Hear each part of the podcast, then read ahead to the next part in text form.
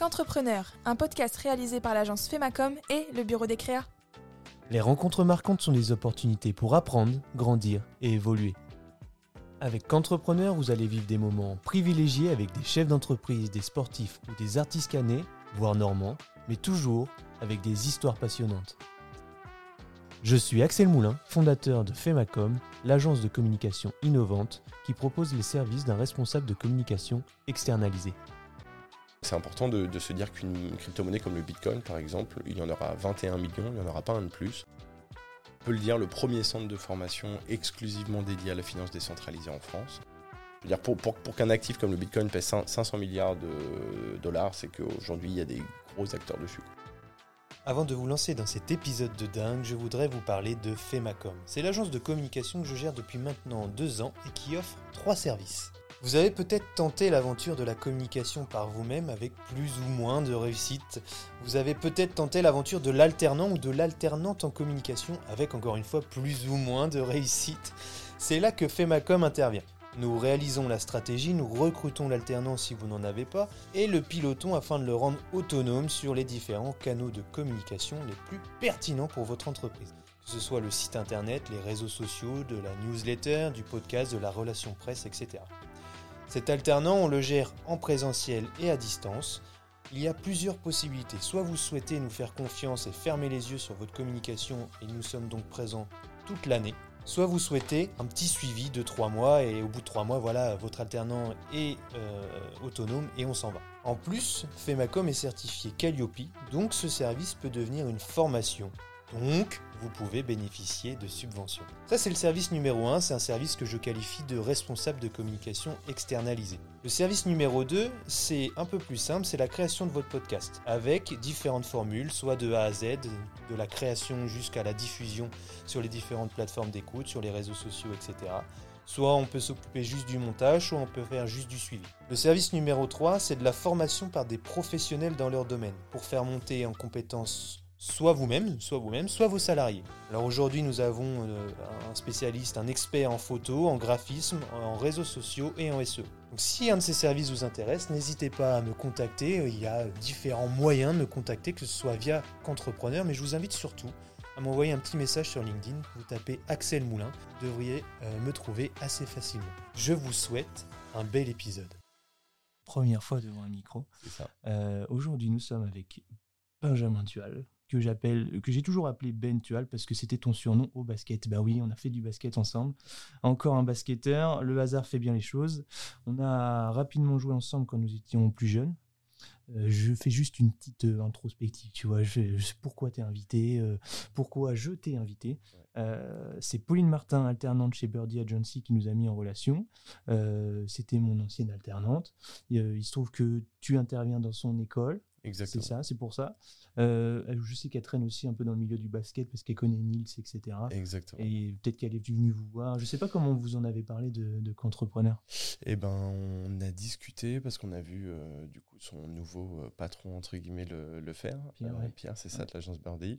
et j'ai trouvé que le format était intéressant. Je lui ai posé des questions sur la façon dont ça s'était passé. Et puis, ok arrivé à toi assez rapidement. Et euh, donc c'est elle qui, qui, qui, qui m'a appelé pour me dire ouais j'ai un pote machin Ben il voudrait passer etc. Et je lui ai dit mais de ma gueule.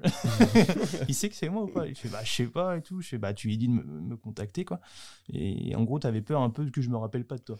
Ouais, je me suis dit, comme ça faisait euh, quand même pas mal d'années qu'on s'était pas revus. Euh, Alors que euh, je suis très, très bien ce que tu fais. C'était limite flippant quand je t'ai dit, non, mais je sais très bien ce que tu fais. Tu as Decentraler, tu fais du basket, machin, tel endroit.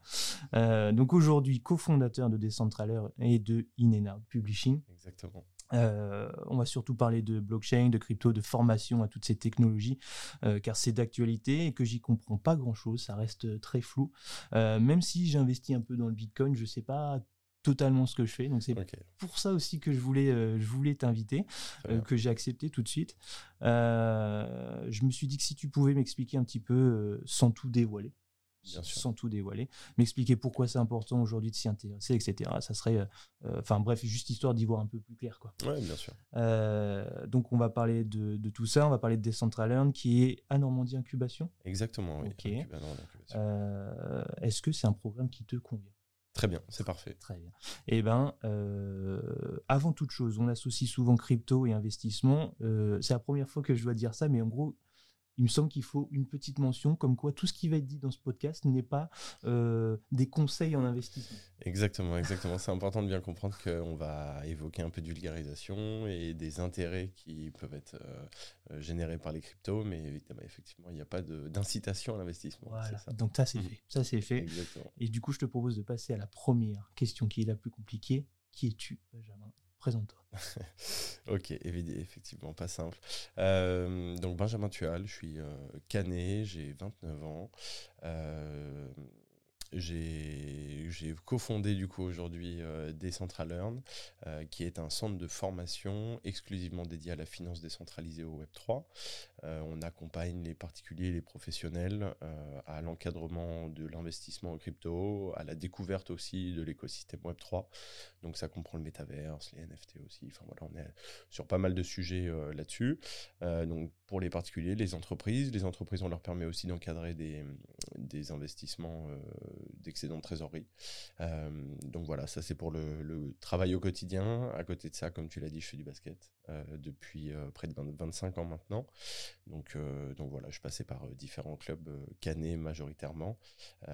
et donc voilà, ça c'est pour l'aspect plutôt sport. Et puis à côté de ça, petite activité aussi de création d'un label de musique indépendant sur Kang qui s'appelle donc In Out Publishing, on en a parlé.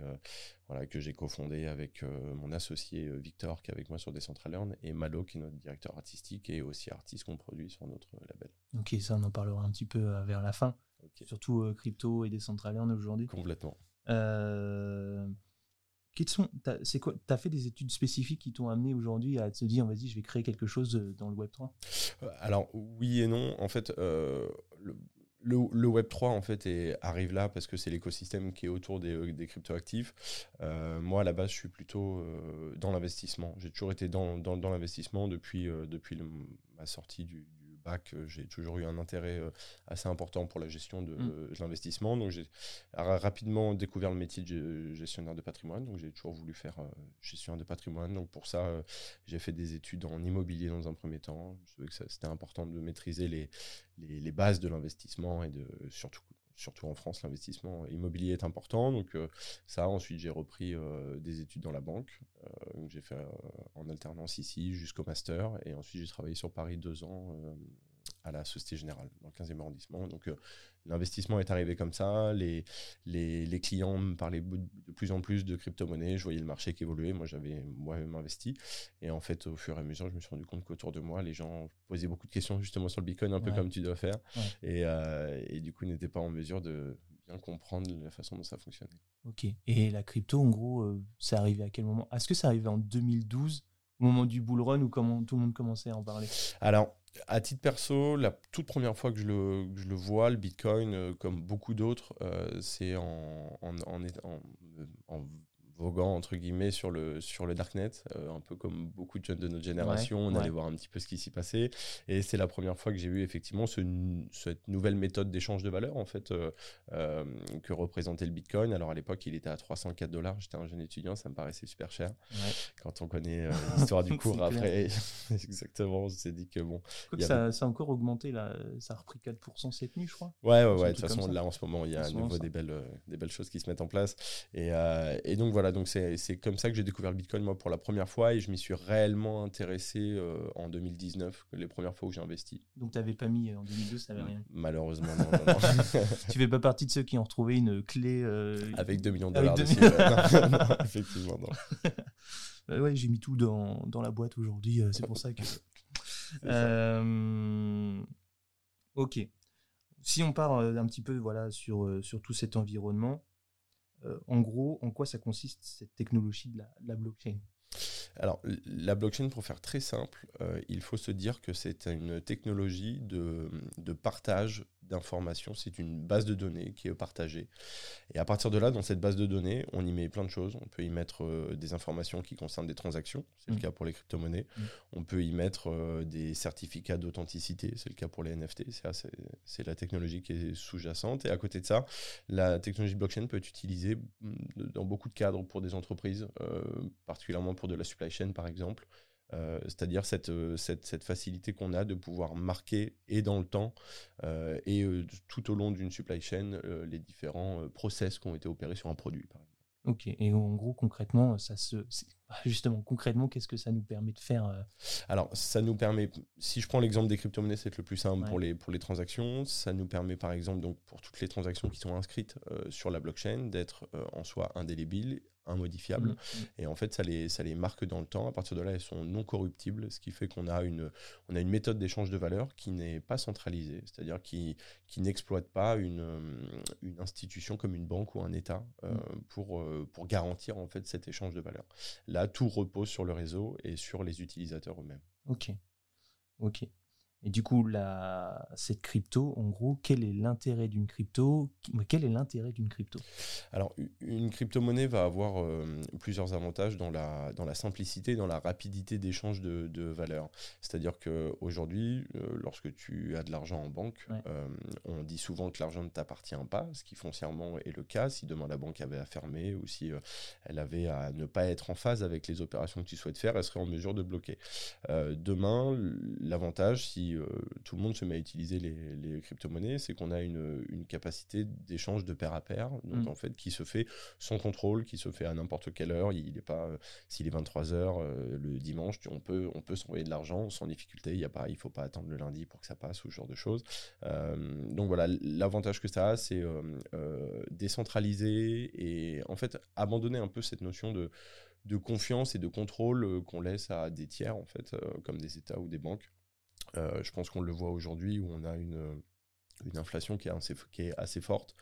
Euh, si l'inflation est assez forte, c'est en partie parce qu'on s'est mis à imprimer beaucoup d'euros à un mmh. moment donné euh, pour sauver les entreprises quand les marchés financiers n'allaient pas bien. Et, euh, et on s'aperçoit en fait bah, que plus tu crées de l'euro, plus, enfin moins tu le rends rare, donc plus il perd de sa valeur. Donc inévitablement, en fait, nous en tant que consommateurs, on ne maîtrise pas ça. C'est pas nous qui imprimons euh, l'argent, c'est la banque centrale. Et, euh, et donc c'est important de, se dire qu'une crypto-monnaie comme le Bitcoin, par exemple, il y en aura 21 millions, il n'y en aura pas un de plus. Et ce que ça permet, c'est que ça permet d'avoir une monnaie qui est déflationniste du coup et qui ne, qui ne sera pas imprimée à tout va. C'est-à-dire que les règles du jeu sont on mmh. les connaît tous, et je pense que là, c'est la chose la plus simple. Ok. Ok. Euh, tout à l'heure, tu m'as dit, euh, bah, du coup, Decentraland, nous, on est dans le Web 3. C'est quoi le Web 3 C'est quoi le Web 1 C'est quoi le Web 2 Alors, effectivement, donc ça, ce sont des, des, notions qui ne sont pas, euh, pas toujours évidentes. Le, le, le, Web 1, il faut le voir vraiment comme, comme l'Internet consultatif, c'est-à-dire celui où on va sur un site Internet, on le, comme on faisait particulièrement avant, ou même comme le Minitel, en fait. C'est-à-dire qu'on on allait consulter une page et on en, on en prenait acte sur des informations ou autres. Le Web 2, il est plus participatif déjà, c'est-à-dire que c'est c'est celui des réseaux sociaux, c'est celui où on interagit, c'est celui où on échange.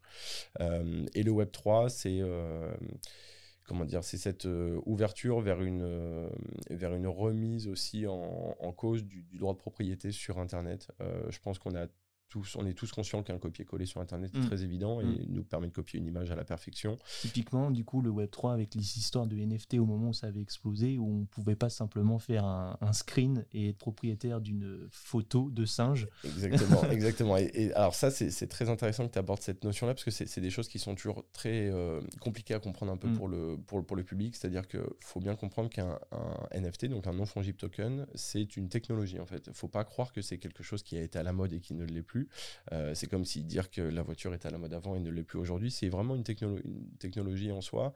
Euh, donc c'est un certificat d'authenticité qui est sur la blockchain. Donc c'est-à-dire que si demain tu as un NFT d'une image, euh, je ne peux pas faire un screen de cette image et dire que j'en suis, propriétaire. Au même titre que si je vais voir la Joconde au Louvre, je ne peux pas la reproduire et dire que j'ai la Joconde chez moi en soi, ce n'est pas la même chose. C'est-à-dire que le NFT te donne un, un certificat d'authenticité sur, euh, sur un média qui peut être n'importe quoi, ça peut être un son, ça peut être une image, ça peut être une vidéo. Et, euh, et donc voilà, c'est aussi ce qui permet au Web3 d'être ce qu'il est, c'est-à-dire de remettre aussi la, propriété intellectuelle au milieu du, web. Ok. Euh,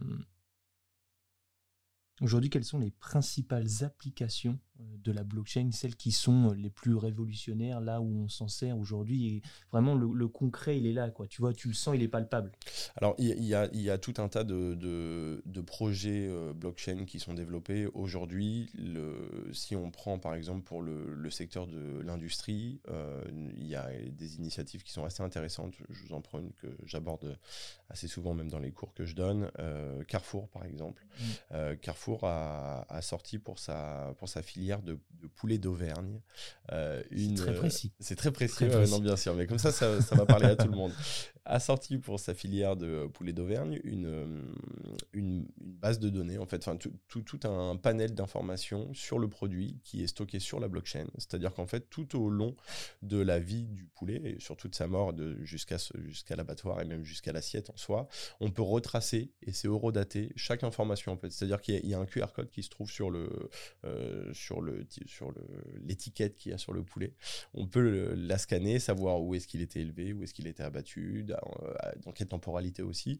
On va savoir euh, à quel moment il a été mis en magasin, etc. Donc en fait, on, a toute une traçabilité et c'est ce que permet la blockchain en soi, c'est d'avoir une, une, traçabilité parfaite et indélébile et incorruptible. Donc on a une, il y a une transparence envers le consommateur qui est important. On sait qui se cache derrière tout ça. On sait que si je fais une transaction, quoi que, quoi que ce soit, alors, c'est ça qui est particulier avec, la, avec les crypto-monnaies en tout cas, c'est-à-dire que ce n'est pas 100% anonyme, c'est pseudonyme. C'est-à-dire qu'on remarquera toujours l'adresse qui réalise. Parce qu'en fait, il faut savoir que la, la, blockchain en soi est un registre euh, ouvert à tous. Mm. C'est-à-dire que qu'on peut remonter jusqu'à la toute première transaction qui a eu lieu sur Bitcoin, par exemple, et savoir quelle adresse a envoyé quoi à qui et à quel moment.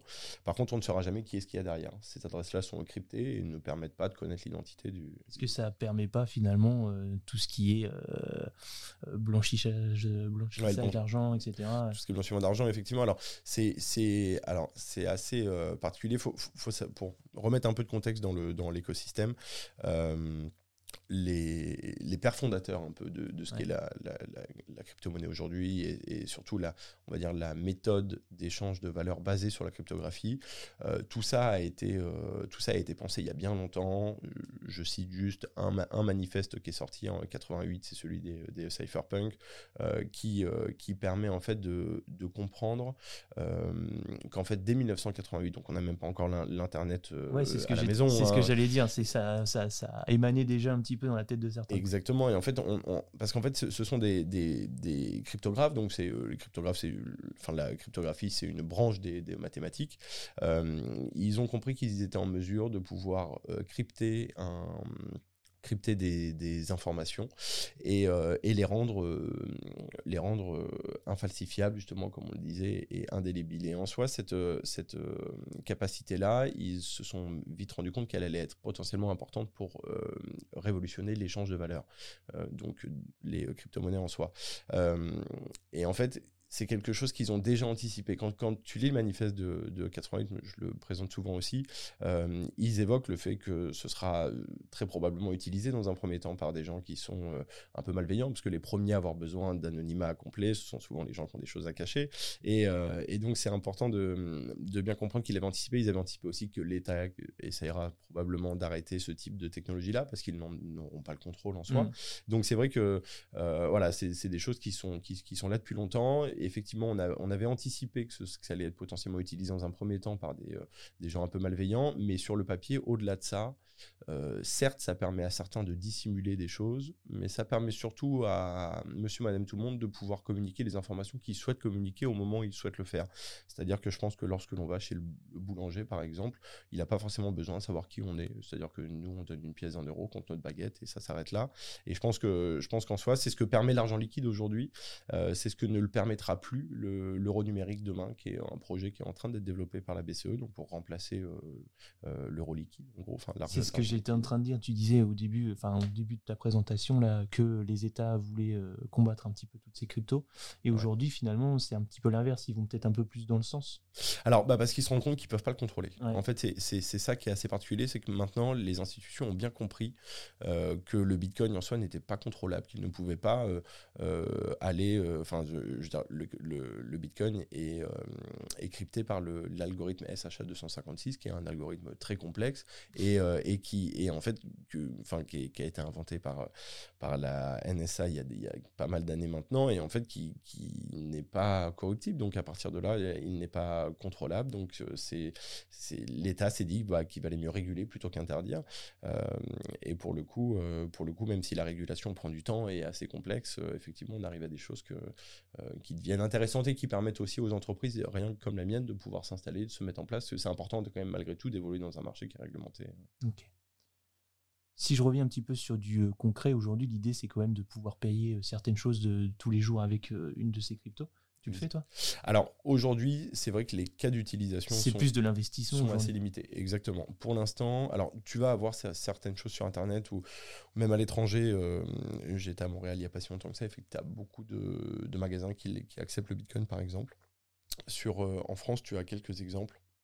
On va avoir euh, des bars sur Paris par exemple. On va avoir quelques entreprises un peu innovantes qui le permettent mais c'est clairement pas euh, la majorité des cas. Donc, euh, donc effectivement, les pères fondateurs, ils avaient pensé à ça aussi. Ils se sont pas dit, euh, enfin, ils savent un petit peu, ils avaient prévu le, le, le, temps que ça allait prendre pour ce Alors, soit Je pense que oui, puisqu'en soi, c'est même à l'époque, c'était des choses, quand eux en parlent en 88, ça fait déjà une dizaine d'années que les mm. choses sont travaillées. C'est évident que c'est un changement qui est, euh, qui est profond et qui est long. Euh, par contre, euh, par contre c'est vrai que je pense qu'ils n'avaient peut-être pas anticipé l'aspect spéculatif et le vecteur spéculatif que ça a mm. aujourd'hui, en fait. C'est-à-dire que ça, ça, dénature un peu le sens profond des cryptos. C'est-à-dire qu'aujourd'hui, on voit le Bitcoin vraiment comme un, un, un vecteur qui peut te faire faire un x10 ou un x15 sur ce que tu as investi. C'est juste euh, du trading, mais euh, avec euh, plus de danger, enfin plus de volatilité. Exactement, alors, alors qu'effectivement, c'est pas le, fondement même de ce pourquoi ça a été créé. Mais, euh, mais aujourd'hui, c'est le cas. C'est aussi un cas d'utilisation en soi. C'est ce qui fait fonctionner le réseau aussi. Donc, il ne faut pas cracher dessus non plus. Euh, et je l'espère demain euh, que, effectivement, dans les magasins, de façon vraiment très étendue, on puisse utiliser les, les crypto-monnaies. Il faut savoir qu'aujourd'hui, il y a à peu près 450 millions de personnes qui utilisent les cryptos dans le monde. Et on a une croissance mensuelle d'environ 3%. Qui les utilisent qui, les utilisent, qui, qui en détiennent. D'accord. Donc euh, voilà, non pas qui les utilisent au quotidien, mais qui en détiennent, avec une croissance d'à peu près 3% par mois. Donc ce qui est intéressant, c'est qu'on voit quand même une évolution dans le marché qui est assez importante.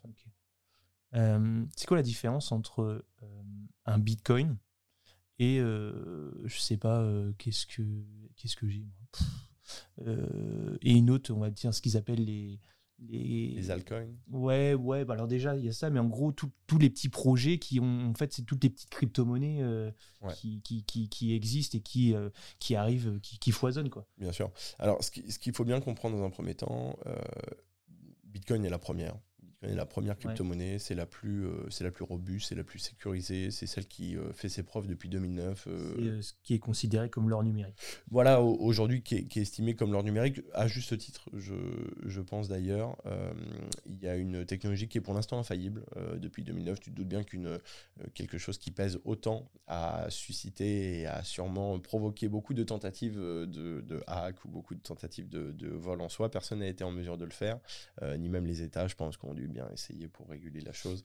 Euh, mais, euh, mais donc effectivement, euh, Bitcoin est la, est, la, est la, plus robuste. Après, pour toutes les crypto-monnaies, il faut comprendre que derrière chaque petite crypto, Matic, Solana par exemple, ou plein d'autres.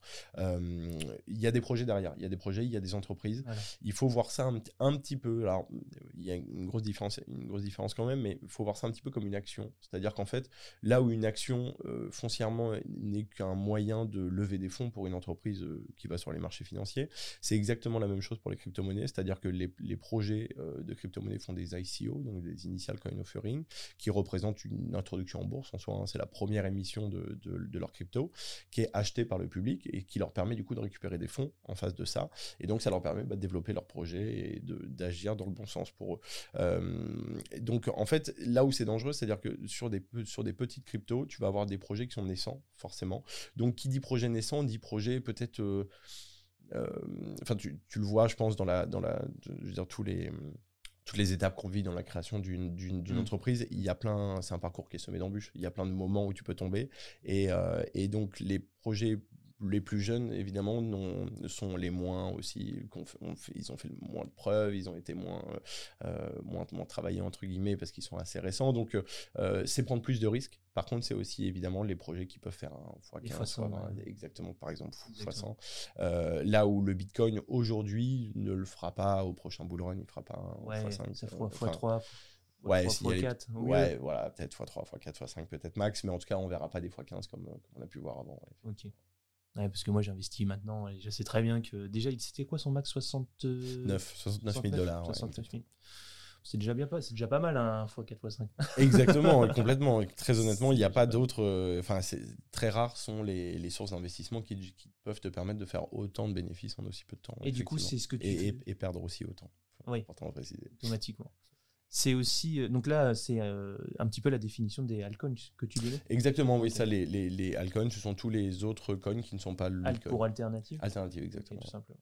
Et euh, donc en gros, dans moi dans ma tête, il y a le Bitcoin, il y a un petit peu l'Ether, l'Ethereum qui est c'est le même principe. Alors l'Ethereum c'est le c'est le numéro 2, on va dire, c'est la deuxième plus grosse crypto-monnaie, c'est 200 milliards de, de valorisation. Donc il hein, faut, faut bien remettre les choses en place. Le Bitcoin c'est à peu près 500 milliards de valorisation. Donc il faut se dire que euh, la par exemple, hein, euh, mais la capitalisation boursière de la Société Générale, de la BNP et, de, du LCL ne représente même pas euh, la taille de Ethereum, par exemple. Donc c'est vrai que ce sont des, des, mastodontes. Hein. Quand, quand, beaucoup de gens pensent que le Bitcoin peut aller à zéro demain, si le Bitcoin va à zéro demain, il y a beaucoup d'autres choses dans la vie qui iront à zéro et qui se cracheront avant le Bitcoin. Donc non, non, c'est effectivement, c'est effectivement ça. Ok une des choses que j'entends énormément, c'est euh, la pollution, c'est le coût en énergie de la crypto-monnaie. Euh, qu'est-ce qui va dans ce sens pour aller pour faire en sorte que ça aille mieux tout simplement euh, Est-ce qu'il y a des est-ce qu'il y a des projets qui par exemple je sais qu'il y a l'Ecoterra, Ecoterra je sais pas si tu connais. Ouais. Ecoterra, c'est des projets qui visent à voilà améliorer un petit peu l'écologie, mais de, de, manière concrète. Mais au niveau de la technologie, par exemple du Bitcoin, qu'est-ce qui est fait pour faire en sorte que bah, on consomme moins d'électricité? Ouais, alors justement, je vais, je vais continuer sur l'exemple d'Ethereum qu'on était en train d'évoquer. Donc, euh, Ethereum qui est euh, donc Bitcoin qui est estimé comme l'or numérique, Ethereum qui est plus vu comme la boîte à outils en fait de, l'écosystème, parce que c'est un, un, écosystème sur lequel on construit beaucoup d'applications et qui permet de faire beaucoup de choses, on va dire, euh, sur la blockchain. Ethereum avant fonctionnait comme le Bitcoin, c'est-à-dire que ça, son, son type de consensus, sa preuve de, de consensus était le même que le Bitcoin c'est-à-dire que pour pouvoir créer de nouveaux Ethers et même pour pouvoir valider les transactions, pareil pour le Bitcoin, il fallait laisser tourner des ordinateurs en fait à H24 dans des, dans des, dans des grandes pièces en gros. Mm. Euh, et, donc ça représentait ce qu'étaient les mineurs de, de Bitcoin en soi. Ce qu'ils appellent proof of euh, stake, proof of euh, work, c'est ça? Work, c'est ça exactement. Le, initialement c'est le proof of work, donc c'est la preuve de travail, c'est ce qui fait qu'on on laisse donc des ordinateurs réaliser des équations mathématiques pour arriver à trouver les solutions, ce qui est le fait générateur de nouveaux Bitcoins par exemple. C'est donc la validation des transactions actions qui, sont précédemment réalisées. Là, pour le coup, euh, donc ça fonctionne comme ça. Donc on a une consommation d'énergie qui, est, évidemment énorme. Euh, et donc si on prend Ethereum comme exemple, ils ont réalisé en 2020 22, si je dis pas de bêtises, euh, The Merge, qui en gros est une mise à jour euh, d'Ethereum et qui l'a permis de faire passer de Proof of Work, euh, comme on disait, de laisser tourner des ordinateurs, à un Proof of Stake, où pour le coup, on n'utilise plus de la technologie active comme ça qui tourne en permanence. Donc là, pour le coup, on a une réduction de la consommation d'énergie d'Ethereum de 99,95% une réduction, donc c'est énorme. Hein. on, est, passé à, mm. à 0,05% de ce que ça consommait auparavant. Euh, donc voilà. Alors après, certains remettent un peu en cause la, sécurité du coup, euh, parce que du coup, ce ne sont plus les mêmes méthodes de, consensus, mais, euh, mais en tout cas, ça a un bienfait inévitable pour, pour l'environnement et pour Ethereum. Et dans tous les cas, j'ai envie de dire, c'est quelque chose qui était, c'est un virage que l'écosystème devait prendre en fait. C'est évident. On, on pourra difficilement le faire sur Bitcoin parce qu'aujourd'hui Bitcoin n'est pas contrôlé, là où Ethereum pour le coup on connaît son créateur, on connaît son fondateur, et c'est aussi lui qui a été euh, euh, source de, ces changements-là. Euh, pour le coup, Bitcoin, créé par Satoshi Nakamoto, on n'a plus de nouvelles depuis 2011, on ne sait pas qui c'est. Donc c'est vrai que pour le coup, on a, il y a moins de moyens d'action. Je pense que Bitcoin ne, sera pas modifié dans son entre comme l'a été Ethereum. donc ça restera peut-être un, petit bémol, mais c'est aussi ce qui garantit son, sa sécurité, sa robustesse. Ok. Euh... Decentraland. Ouais. Qu'est-ce que c'est? Quel est l'objectif? Decentraland, donc c'est un, donc un centre de formation. Le, même on, peut le dire, le premier centre de formation exclusivement dédié à la finance décentralisée en France. Euh, on, donc qu'on permet dans un premier temps, c'est de, d'encadrer des investissements pour les particuliers et pour les professionnels. Euh, l'idée est de vulgariser, de pouvoir permettre, euh, de, contextualiser aussi, hein, que, que, les gens puissent comprendre euh, que les cryptos, comme on le disait en introduction, ne, ça ne sort pas de n'importe où, ça ne vient pas de n'importe où. l'intérêt que ça a, la façon dont ça fonctionne, fondamentalement, on va aussi sur, sur la technique, qu'est-ce qu'il y a derrière la technologie blockchain, qu'est-ce qu'on on parle de fiscalité, comment déclarer ses, crypto-monnaies. Euh, on fait beaucoup de pratiques aussi, puisque une, bonne partie de nos cours se font en physique pour l'instant. Euh, donc, on a aussi la possibilité d'accompagner les usagers derrière euh, leur ordinateur. En fait, on sait que c'est un peu complexe. Il faut, se dire que les crypto-monnaies, c'est un peu l'addition de de domaine de la finance et de domaine de l'informatique. Donc on sait déjà que euh, chacun de ces domaines euh, indépendamment est hmm. déjà peut, peut, paraître assez complexe pour, euh, pour tout le monde. Donc pour le coup, la réunification des, des deux l'est d'autant plus. Donc c'est important. C'était important pour nous de pouvoir permettre aux gens de, de, que ce soit plus simple en fait, que, que ce soit accessible, que de, puis de, de, de retirer justement cet, cet aspect-là, de se dire oula le Bitcoin c'est compliqué, c'est sur Internet, c'est plus en plus je sais pas trop ce que c'est. Bah voilà, c'est pour répondre à toutes ces questions là. Moi, c'est une, c'est quelque chose qui est né euh, euh, au contact de mes clients quand j'étais banquier, euh, au contact de, mes clients qui se posaient des questions et qui me disaient, bah voilà, je voudrais investir sur le Bitcoin, je sais pas comment faire. Est-ce que la, Société Générale, le Crédit Agricole ou la Banque Populaire, les différents établissements que j'ai fait, le, le proposent? Effectivement, non, ils ne le proposaient pas. Et bien souvent, en plus, le, discours qu'on me donnait était, était pas, allait pas dans le sens des, crypto-monnaies. Hein. Dans les derniers établissements que j'ai fait, on nous, on nous suggérait plutôt ça comme euh, étant quelque chose de très risqué, peut-être même d'une arnaque en soi. Hein. C'était un peu ça le, la, chose. Là où, pour le coup, euh, je me suis dit, moi qui étais investisseur dessus, je me suis dit, ça m'embête de donner ce genre de discours, alors que moi, c'est une technologie dans, en laquelle je crois foncièrement. Donc, à partir de là, je me suis dit, bah, il n'y a pas de solution de formation aujourd'hui en France. c'est un marché qui, en plus, euh, tend à, se développer et en plus à, connaître des performances, je l'espère, euh, assez euh, prolifiques dans les prochains temps, on va dire.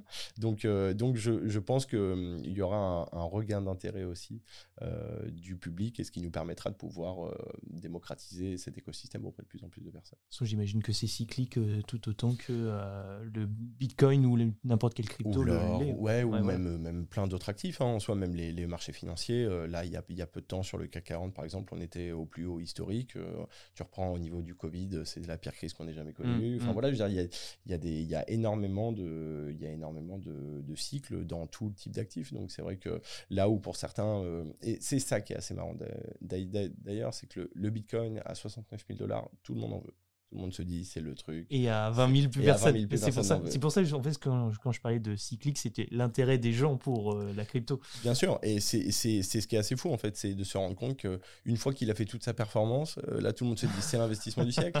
Et, euh, et, quand il est à 20 000, personne n'en veut, alors que c'est justement là qu'il faut en racheter. Il faut, faut, bien se dire que lorsqu'un actif ou que lorsque quelque chose est présenté au journal de 20 heures comme étant le nouveau super investissement, c'est que c'est déjà trop tard. c'est que le marché a déjà fait son, son truc.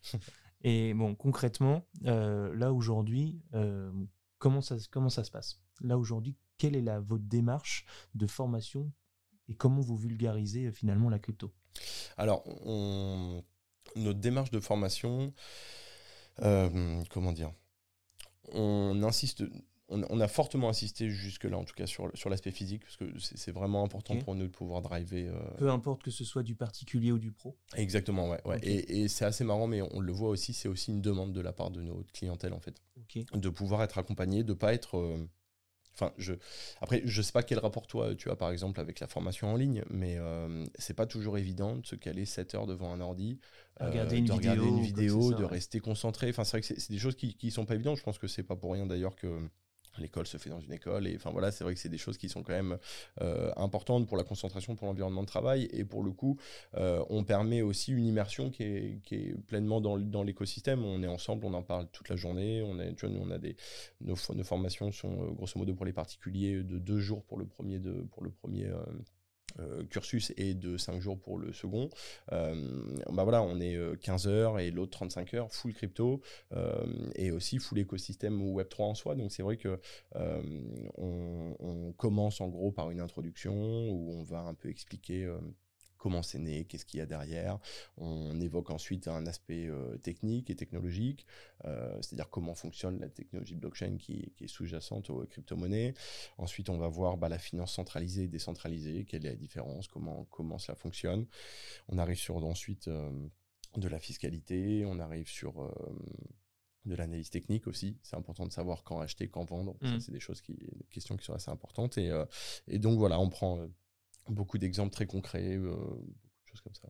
Sur la partie analyse technique, c'est ce qu'on disait tout à l'heure en off, c'est la partie avec les, euh, les chandelles. C'est ça. C'est euh, est-ce que c'est lire chaque chaque projet a des livres blancs? Ça Ouais. s'appelle les On- livres blancs.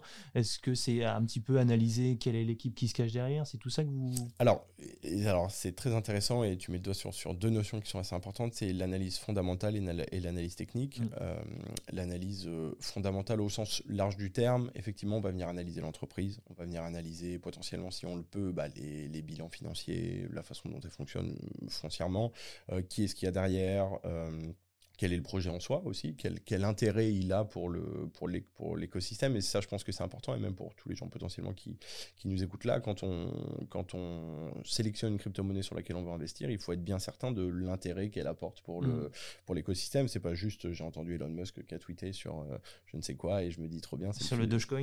voilà par exemple Euh, même si euh, on s'aperçoit que quand Elon Musk tweet et qu'on est investi bah, c'est très bien parce que ça fait monter le cours mais, mais à côté de ça, donc ça c'est l'analyse plutôt fondamentale, et à côté de ça, l'an- l'analyse technique, effectivement, on va venir à- analyser les, graphiques. Alors ça peut paraître euh, un peu indigeste pour certains, mais, euh, mais c'est impressionnant de comprendre à quel point euh, l'analyse technique est une, est une science qui fonctionne, en fait, une science qui, euh, qui te permet de comprendre les cycles, qui te permet de comprendre euh, et d'anticiper les évolutions à venir. Alors, euh, que ce soit à la hausse ou à la baisse en soi, hein, c'est des choses qui sont assez intéressantes et, euh, et, ça vient un peu parfaire euh, une bonne sélection de projets où on a, on a confiance dans la société dans laquelle on va investir, et ben ça vient nous, nous rassurer sur des points d'entrée qui sont intéressants ou sur des...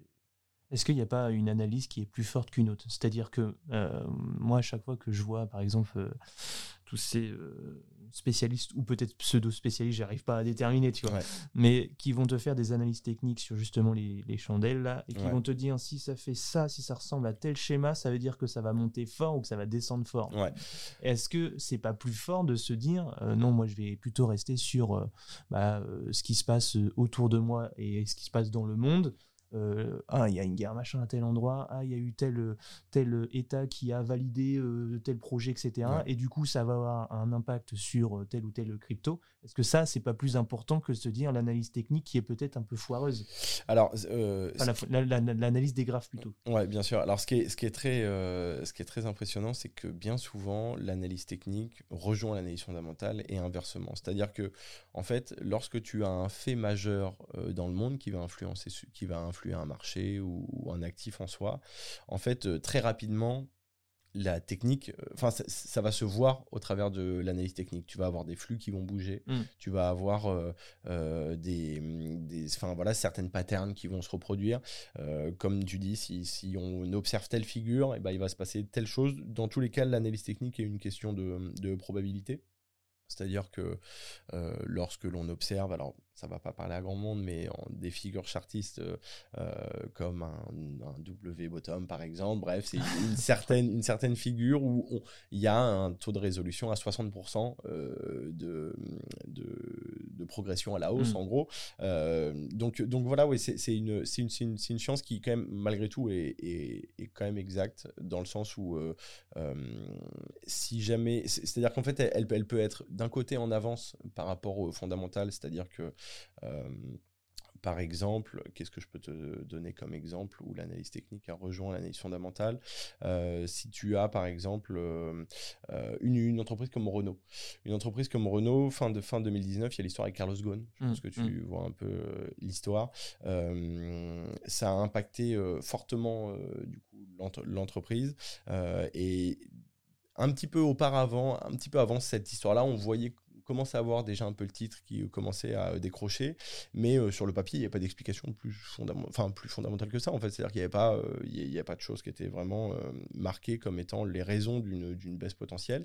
Et en fait, bah, on s'aperçoit qu'il y a l'histoire avec le patron, puis ensuite le Covid arrive, donc inévitablement les usines sont fermées. Et là, les événements fondamentaux rejoignent les, les, éléments techniques qui nous indiquaient que le titre allait sûrement perdre en valeur. Et ben en fait, après, il y, a il y a des faits qui viennent confirmer ça. Alors, soit c'est des, alors, c'est pas toujours des faits qui sont connus par certains. Euh, c'est ça, il y en a qui savent avant nous. Quoi. Alors, ça peut arriver aujourd'hui sur des marchés réglementés comme la, comme, comme, comme la bourse, c'est des, des, choses qui sont interdites, c'est du délit d'initié. C'est-à-dire que, par exemple, moi qui travaillais à la Société Générale, si j'étais au courant de certaines actions euh, qui allaient se passer au sein de la Société Générale, je ne pouvais pas euh, faire en sorte d'acheter plus ou moins d'actions de la Société Générale profiter de ces, de ces événements-là. mais, mais des fois, on se pose des questions quand même. c'est ça. Là, ça me fait penser, l'un des, euh, des, plus gros euh, dangers finalement euh, de la crypto, est-ce que c'est pas les baleines En fait, le fait qu'ils aient un gros impact sur la fluctuation du marché? Ouais, alors effectivement, il faut bien comprendre qu'aujourd'hui, même encore aujourd'hui, hein, sur le marché du, des crypto-monnaies par exemple, le marché est drivé par des gros portefeuilles, hein, comme, comme tu le dis, ces, ces fameuses whales, les, les baleines qui ont des portefeuilles de Bitcoin à plus d'un million de dollars en gros, où là, pour le coup, là, pour le coup, effectivement, alors ça, ça a un danger oui et non parce que qui sont les baleines en soi? Si on essaie de, d'essayer de, trouver euh, qui, qui, peut se cacher derrière ça, bah en fait, on se rend compte que bien souvent, c'est des institutionnels. C'est-à-dire que ce sont soit des grosses entreprises, soit des banques d'investissement, soit des, soit des États, peut-être pour certains aussi. Euh, donc là où ça a un avantage pour le marché, bah, c'est qu'on se rend compte que si les institutionnels arrivent sur ce marché, c'est qu'à terme, des solutions sont créées pour le public.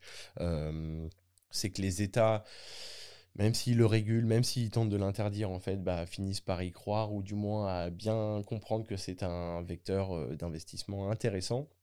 Euh, donc, donc ça a aussi un. Enfin, je veux dire, ce serait inquiétant de ne, de ne, voir aucun institutionnel sur le marché et du coup aucune vraiment grosse baleine en soi dessus, parce qu'on se dirait en fait, bah, on n'est que entre euh, certains euh, voilà, qui pensons peut-être que ça marcherait un jour, mais, mais non, non, voilà, là, il y a, je veux dire, pour, pour, pour qu'un actif comme le Bitcoin pèse 500 milliards de dollars, c'est qu'aujourd'hui, il y a des gros acteurs dessus. On a tendance à divaguer un petit peu. Je sais pas, depuis le début, tu as vu, je pose des questions qui n'ont pas forcément de lien avec la précédente, mais j'essaie de poser des questions de débutants, tu vois, donc des fois je saute un peu. Ouais, non, bien sûr, il n'y a pas de souci. Donc là, je voudrais revenir sur Decentraland avec euh, Emmanuel Delassagne de l'ISPN. Donc forcément, comme il, a, il est directeur d'un CFA, on en a beaucoup parlé, mais sur cette partie formation, euh, tu me disais tout à l'heure, euh, c'est pas pour rien qu'on est dans une école et que c'est mieux, enfin qu'on apprend mieux parce que c'est un peu plus galère finalement d'apprendre devant un écran pendant 6 heures. moi, il y a un point sur lequel j'en avais parlé avec lui, c'est un, un, point qui est pour moi important, c'est la partie euh, opérationnelle, la partie euh, mise en pratique. Euh, concrètement, les personnes qui viennent faire vos formations, la partie mise en pratique, c'est quoi? Alors, c'est encore une fois là que c'est important. Il faut qu'ils soient prêts à investir quand ils sont avec vous? En, gros, ce qu'on va leur permettre, c'est de pouvoir tester en soi les outils d'investissement. Alors, c'est du réel ou il y a des outils qui sont euh, basés sur le du fake Exactement. Euh, on, a la possibilité de pouvoir simuler des échanges, des envois. On a la possibilité de pouvoir euh, accompagner. ce qu'en fait, en gros, pour acheter des crypto-monnaies, il y a deux grandes façons. Soit tu passes par un échangeur qui est centralisé, donc c'est les plus connus, c'est Binance, c'est Crypto.com, c'est euh, Kraken. Coinbase. Coinbase, par exemple, exactement, qui est le premier échangeur coté en bourse. Euh, donc tu as soit cette façon-là qui, qui se traduit de la finance centralisée en gros, mmh. c'est-à-dire que malgré tout, c'est des cryptos, mais il y a quand même un établissement qui centralise euh, les transactions. Donc, des fois, pour certains, c'est un peu paradoxal par rapport à ce que sont les cryptos et ce que ça doit être. Euh, et à côté de ça, sinon, tu peux, tu peux en, en acheter, mais il faut en posséder euh, déjà à la base. Tu peux en échanger, on va dire, sur des échangeurs qui sont décentralisés. Et là, pour le coup, c'est beaucoup plus archaïque, c'est-à-dire que ça, ça paraît un peu plus complexe, c'est-à-dire qu'il faut avoir un portefeuille, se connecter sur un site, ensuite faire des opérations, il y a des réseaux à respecter, parce que les blockchains ne, fonctionnent, ne sont pas basés sur le même réseau.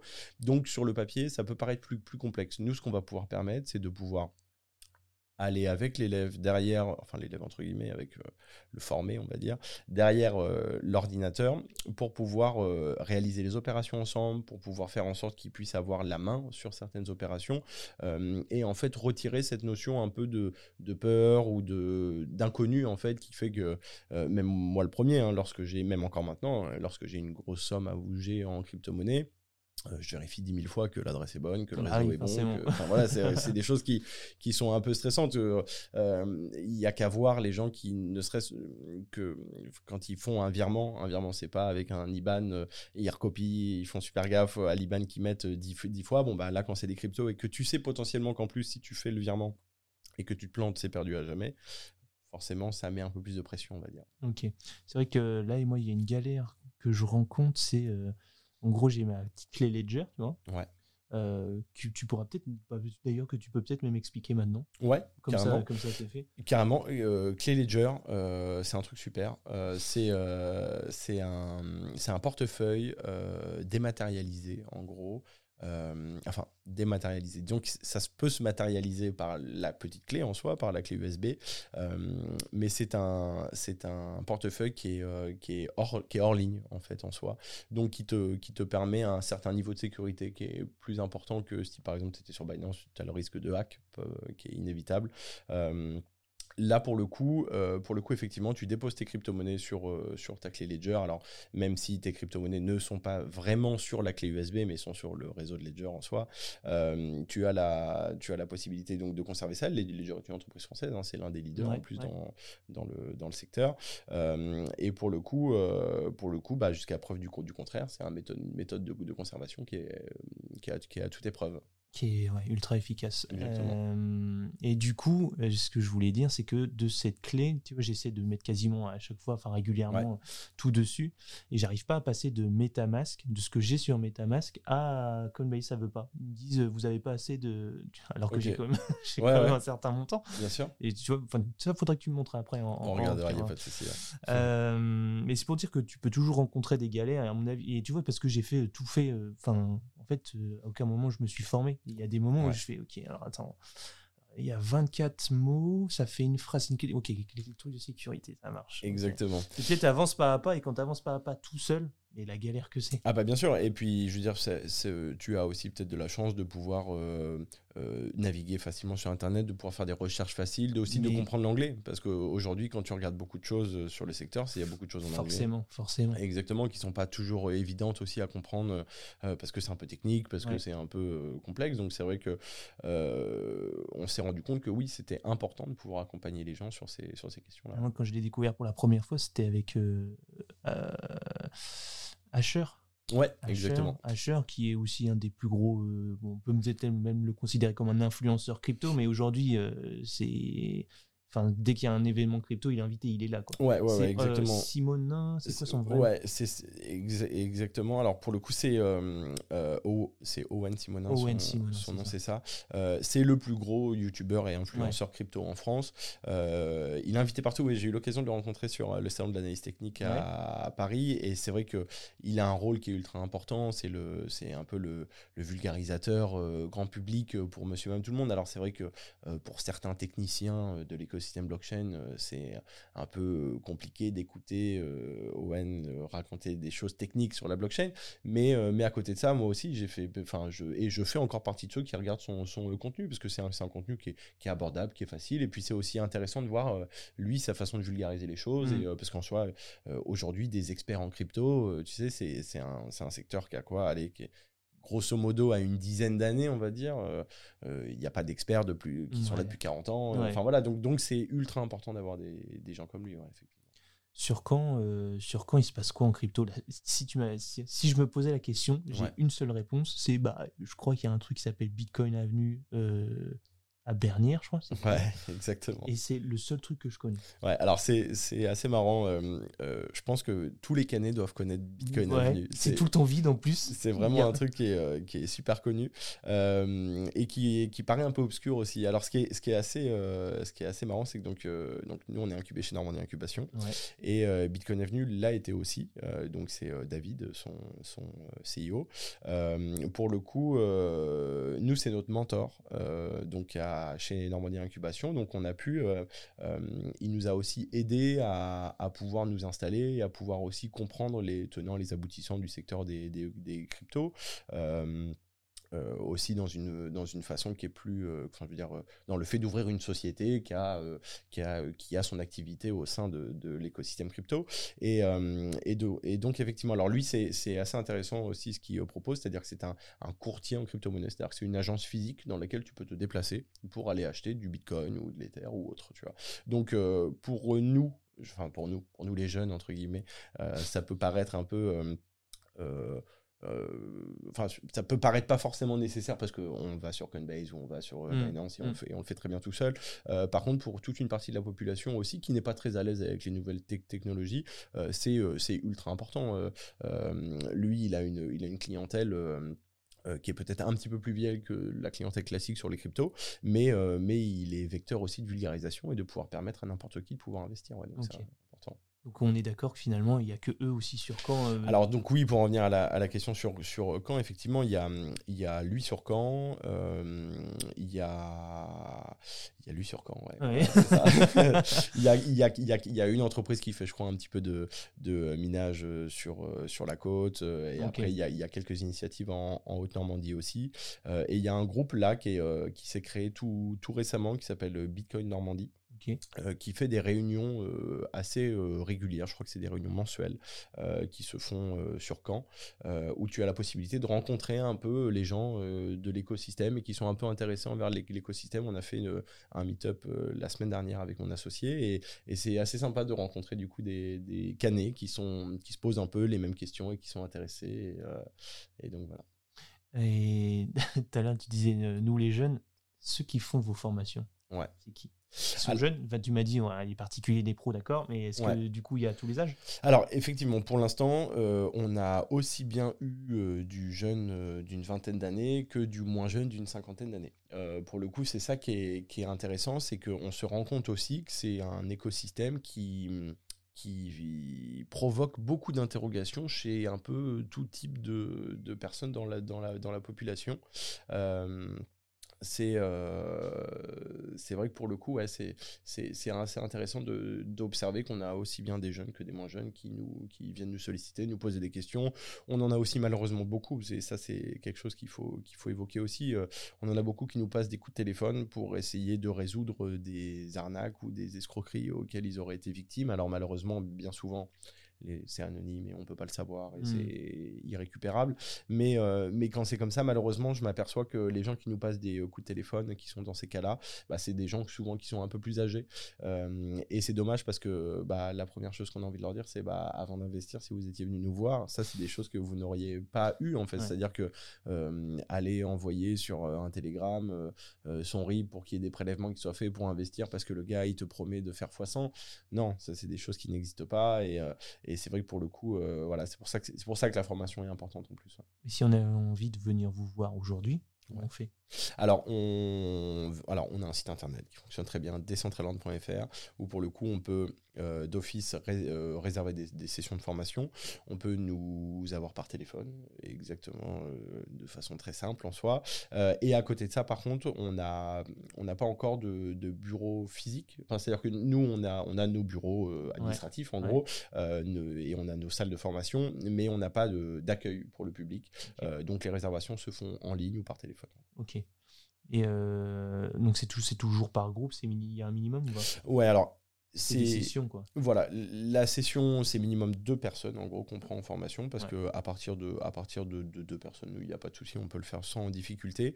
Et dans tous les cas, on va pas au-dessus de 10. Euh, c'est important pour nous de pas aller au-dessus de 10 personnes euh, parce qu'on veut que l'enseignement reste qualitatif et que les gens puissent euh, puissent intégrer correctement les notions qu'on leur apprend et qu'on soit pas 30 dans la salle et que ce soit galère et voilà. OK. Donc toi tu fais aussi pas mal de conférences Exactement, c'est aussi une partie de l'activité, euh, c'est euh, des conférences. Ça, rentre dans le cadre de Decentraland Oui, exactement, ouais. c'est des, des, opérations que je fais avec Decentraland, euh, où pour le coup on intervient dans des écoles de commerce, euh, que ce soit sur Caen ou ailleurs en France, où on va intervenir sur les crypto-monnaies, sur l'intelligence artificielle, ou voilà, sur des choses qui sont des sujets actuels et, et qu'on aborde nous dans nos formations. Ok. Donc aujourd'hui, je t'ai vu faire un tour à MBWay Toulouse. Euh, MBWay Bordeaux, Bordeaux, fait, Bordeaux. Ça. Exactement. Bordeaux, et ça, il y, a la demande euh, des écoles de commerce? Ouais, il y a de la demande parce que, en fait, je, vais prendre un exemple tout simple, et c'est aussi, on en fait aussi beaucoup sur Caen, que ce soit E2SE, MBWay par exemple, euh, ou même d'autres marques de ces groupes-là. Donc à chaque fois, il y a une thématique voilà, en fait, c'est euh, bien l'intelligence artificielle et tout comme ça. Exactement, et bien souvent, j'interviens, par exemple, pour les crypto-monnaies, j'interviens auprès des, futurs banquiers, des futurs gestionnaires de patrimoine.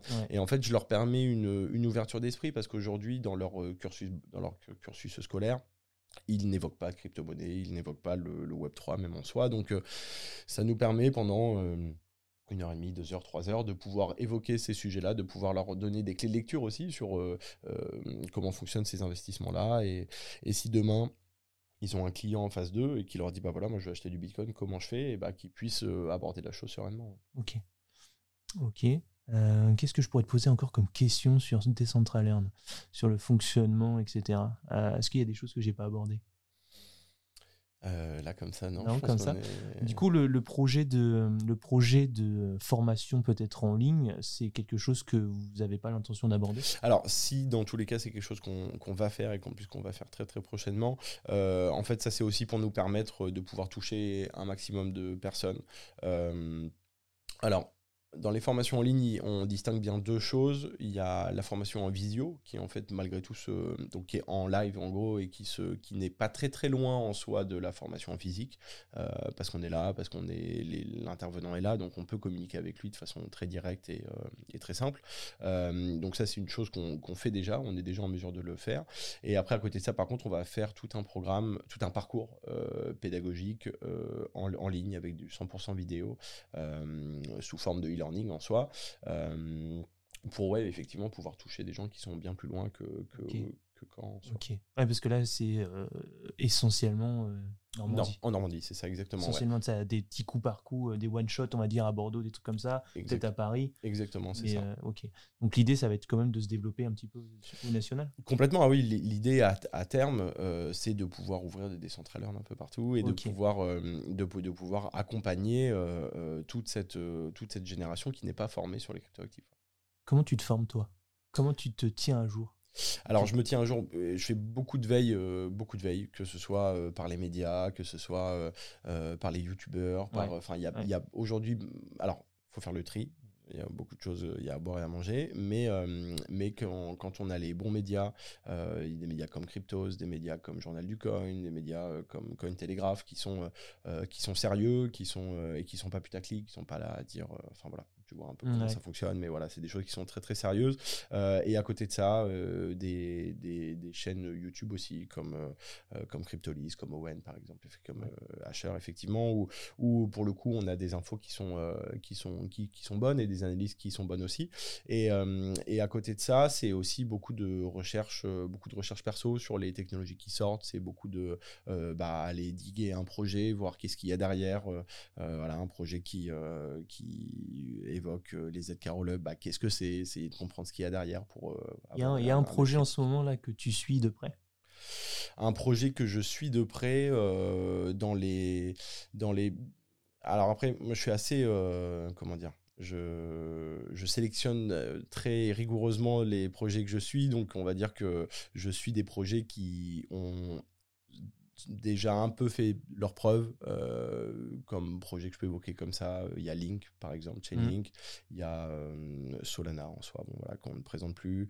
Euh, Matic, Atom, par exemple, aussi. Enfin, voilà, c'est des, des, des, projets qui, euh, dans tous les cas, sont dans le top 50. Oui, ils ont déjà fait leurs preuves quand même. Hein. C'est ça, parce qu'en fait, oui, on peut, je pourrais, je sais pas, on peut évoquer de, de, la crypto pépite, de la, du tout petit projet, voilà, mais le souci, c'est que il n'y a pas de, il y a pas de certitude en fait. Enfin, on sait, euh, la solution est peut-être euh, même pas encore sortie, elle sortira peut-être que dans deux ans. Et en fait, à partir de là, c'est pour moi, c'est trop variable en fait. c'est sûr. Ok. Euh, vous avez une newsletter? Ouais, on est newsletter sur, ah. sur LinkedIn. Donc ça permet aussi de tenir au courant les gens de l'actualité. Vous faites pas, vous êtes plus sur, vous êtes plus centré sur l'évolution de, des centrales. Non, non, effectivement, on, on, évoque un petit peu nos actualités, c'est important de le faire, mais au-delà de ça, c'est surtout beaucoup l'écosystème. on aborde beaucoup les, les, ouais, les, les, faits les plus importants qui se passent chaque, chaque semaine. on sort ça le, le mercredi. tous les mercredis, toutes les semaines. Tous les mercredis, c'est ça exactement. Ça reste costaud du coup. c'est un peu comme euh, euh, Caroline Jurado. Ouais, Caroline Jurado qui est une, une influenceuse crypto. C'est bah, la seule newsletter que j'ai, mais attends, attends, à la fin de cet épisode, je m'abonne euh, à la vôtre. Avec plaisir. mais euh, ouais, Caroline Jurado, parce qu'elle aussi, elle essaie de vulgariser. Euh, ouais, effectivement. Et c'est, je crois même qu'elle a la première newsletter. c'est ce qu'elle dit en tout cas. Je crois que c'est ce qu'elle dit en tout cas. Vous, elle apprend, elle prend, elle prend tranquillement aussi. Elle fait. Ouais, ouais, on a eu. Alors c'était assez surprenant parce que moi j'avais, c'était quand on a commencé à la faire. Moi, j'avais jamais fait une newsletter de ma vie et c'est vrai que je savais pas trop comment ça marchait. Et en fait, je me suis rendu compte que très rapidement, on a des gens s'abonner parce que je pense que c'est aussi une, une, façon de pouvoir capter de l'information de façon très rapide et assez ludique en plus. Euh, voilà, tu as les petits articles, nous on fait un petit résumé, et puis après il y a le lien vers l'article. Vers c'est toi qui l'ai fait Exactement, c'est moi qui l'ai ah, fait.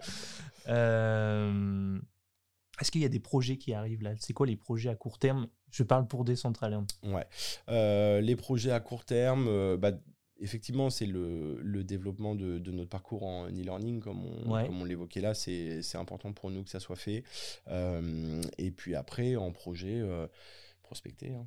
Ouais, c'est ça. Prospecter, non, c'est vrai que ça, va être beaucoup, euh, beaucoup, de, beaucoup, de captation client. Enfin, l'idée va être vraiment de, pouvoir développer notre, notre marque. Et, vous voulez développer les deux pans, que ce soit le particulier ou les entreprises, ou il y en a une qui vous faudrait peut-être un développement Alors, Là, effectivement, on, est, euh, on va beaucoup tendre vers les professionnels de l'investissement. C'est important pour nous de pouvoir former euh, les conseillers en gestion de patrimoine et les conseillers indépendants euh, parce que ce sont ceux qui, demain, conseilleront leurs clients, donc monsieur, madame, tout le monde, à, aller vers ces, vers ces investissements-là ou pas, d'ailleurs, suivant, suivant ce qu'ils pensent être, être intéressant pour leurs clients. Mais c'est vrai que aujourd'hui, tu vas avoir un conseiller de gestion de patrimoine indépendant, tu lui dis je veux investir sur le Bitcoin ou qu'est-ce que vous me proposez? C'est compliqué. C'est compliqué parce qu'aussi les, les, établissements financiers aujourd'hui ne proposent pas pour l'instant d'instruments financiers vraiment euh, euh, sur le Bitcoin euh, de façon très classique, hein, que ce soit sur un compte titre ou sur un PEA par exemple c'est des choses qui arriveront. Ça, je pense que c'est l'un des plus gros game changers du, secteur des cryptos qui arrivera l'année prochaine. C'est euh, la naissance des ETF Bitcoin. Donc, mm. pour faire très rapide, un ETF, c'est un instrument financier qui te permet d'investir sur un actif qui n'est pas financier à la base. Donc, euh, c'est sur l'or, le pétrole, donc sur le Bitcoin aussi.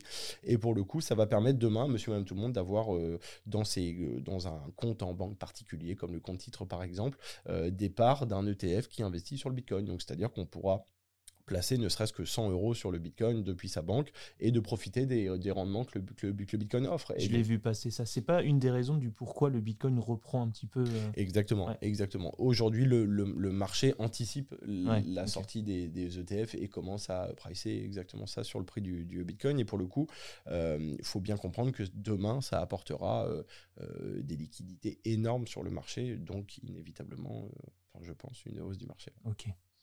Euh, C'est quand le prochain boulot? 2024 normalement. si tu suis le cycle, si tu suis la règle. Le, voilà, La logiquement, le halving euh, va être euh, premier trimestre ou deuxième trimestre 2024. Et donc, on devrait avoir dans les six mois qui suivent le, le début de la mise en place du, du, du bull run, grosso modo. Ok, bon, écoute, on verra si tu auras Exactement. raison. pas. Euh, Est-ce que j'ai terminé sur. Ah oui, alors, tiens. Si, bien sûr. Alors, moi, tu- je t'expliquerai plus tard, mais je suis Calliope. J'ai vu que tu étais Calliope aussi. Qu'est-ce que Exactement. ça sous-entend Est-ce qu'il y a des subventions Est-ce que vos formations peuvent être euh, euh, bah, subventionnées, etc. Ouais. Exactement. Alors, euh, Calliope, dans un premier temps, euh, c'est une grosse galère. je, je pense que si tu l'as passé, euh, Je Combien de temps tu l'as passé? je crois qu'on a mis à peu près six mois à le faire. ouais. Six mois? Ah ouais, Ouais, bah Ah oui, vous avez, ouais, mais vous avez. Euh, Parce qu'on avait aussi beaucoup de choses à côté Ouais, et c'est vrai que du coup on a été accompagné aussi. Euh, mais en fait, les, les process à mettre en place, enfin bref, tu vois ce que c'est, ça a été très, très compliqué. Par contre, ultra important pour nous parce qu'aujourd'hui, comme on le disait, les crypto-monnaies, c'est pas un secteur qui inspire le plus confiance et c'est important pour nous de nous, de nous réguler de nous, et de nous certifier euh, parce que ça démontre auprès du public le sérieux euh, qu'on a euh, dans, dans ce qu'on fait et pour le coup pour le coup, c'était vraiment important pour nous et ça nous permet effectivement le financement de certaines de nos formations par le biais du CPF. Donc ça, c'est non négligeable pour nous aussi, ça c'est certain. Ok.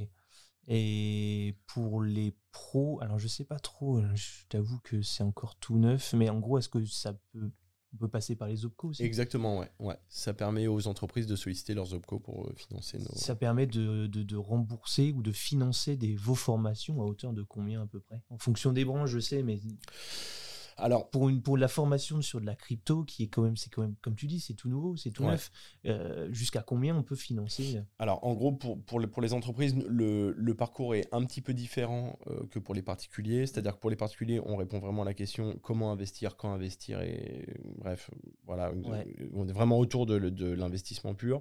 Pour les entreprises, la question est plus de comprendre en quoi la technologie blockchain peut être intéressant pour mon business. Mm. Donc, à partir de là, euh, la totalité de nos formations peuvent être prises en charge par les, par les OPCO.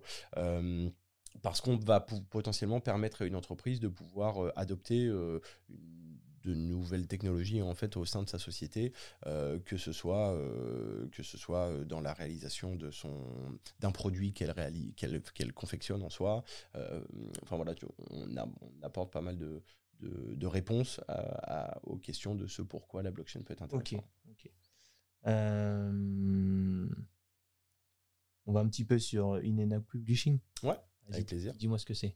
In and Out Publishing, c'est donc euh, un label de musique indépendant qui est euh, créé sur, qui est basé, qui est basé à Caen, Ouais. euh, créé d'abord sous forme associatif en associatif en 2007, en 2016 pardon, et, euh, et euh, en société en 2021. On a, alors le, le but profond d'In and Out, c'est de pouvoir permettre à des jeunes euh, artistes euh, de passer du statut d'artiste dans sa chambre à être en mesure de pouvoir proposer une, une, une belle première carte de visite ou du moins une belle première prise de parole auprès de, de labels un petit peu plus gros que nous. Euh, L'idée est d'être une D'être un transition. tremplin, quoi. Exactement, c'est ça. L'idée d'être une transition entre une chambre et, et une scène en gros, même si on, on accompagne évidemment nos artistes jusqu'- jusqu'à la scène évidemment. Euh, Aujourd'hui, on est, euh, on est trois associés. Euh, donc Victor, qui est aussi mon associé Mhm. sur Decentraland, et euh, Malo, qui est notre directeur artistique, et qui, et qui lui accompagne les artistes en studio pour la réalisation et la production de leurs albums.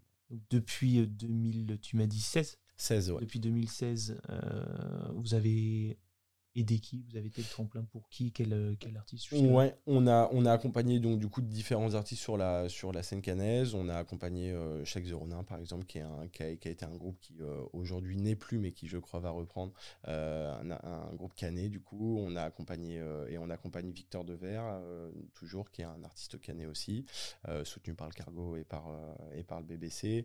On développe aussi et qui aujourd'hui est d'ailleurs le, le projet central en soi parce qu'il nous prend aussi beaucoup de temps, c'est le projet de Malo en soi, qui est donc notre directeur artistique, qui lui a un projet qui a une dimension nationale et, internationale, et donc pour le coup, qui, qui effectivement nécessite d'être pleinement concentré dessus.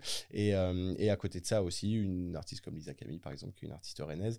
Mais, mais donc en gros, voilà, on, on intervient vraiment sur, sur, et aussi tout type en soi de, de, son. On ne s'arrête pas à de la chanson française. Ouais, c'est ça, ce que j'ai.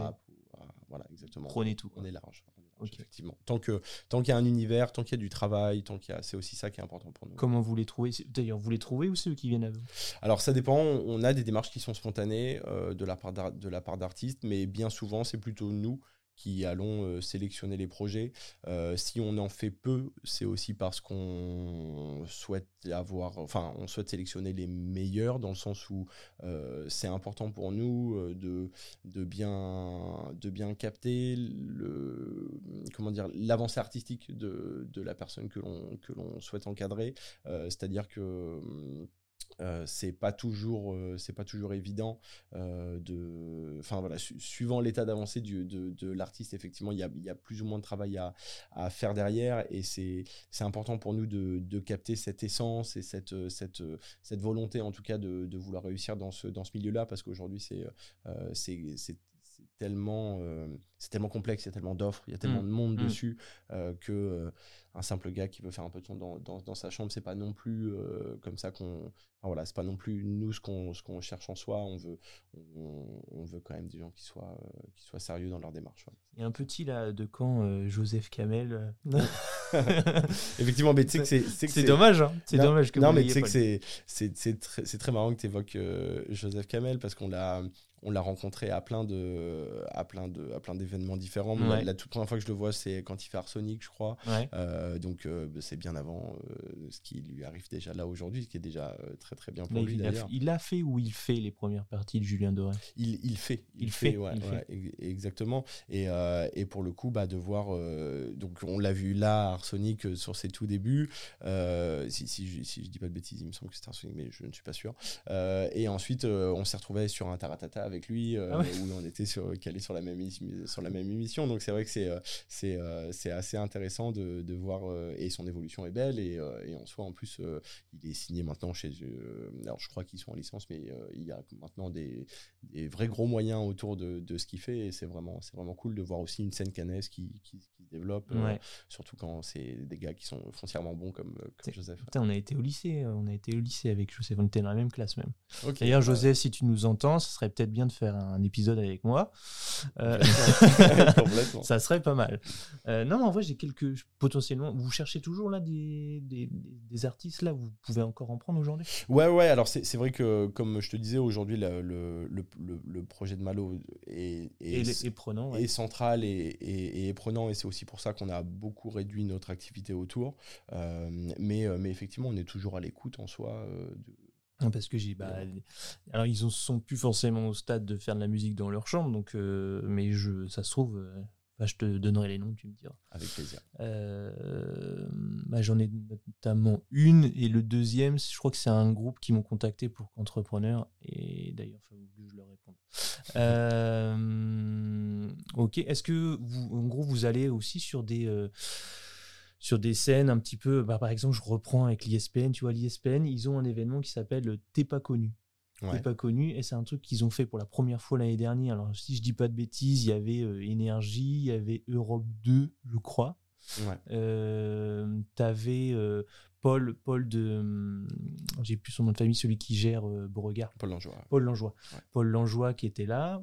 T'avais Alexandra Nack de Nerepix. Mmh une agence de com qui fait euh, qui est un petit peu artiste aussi.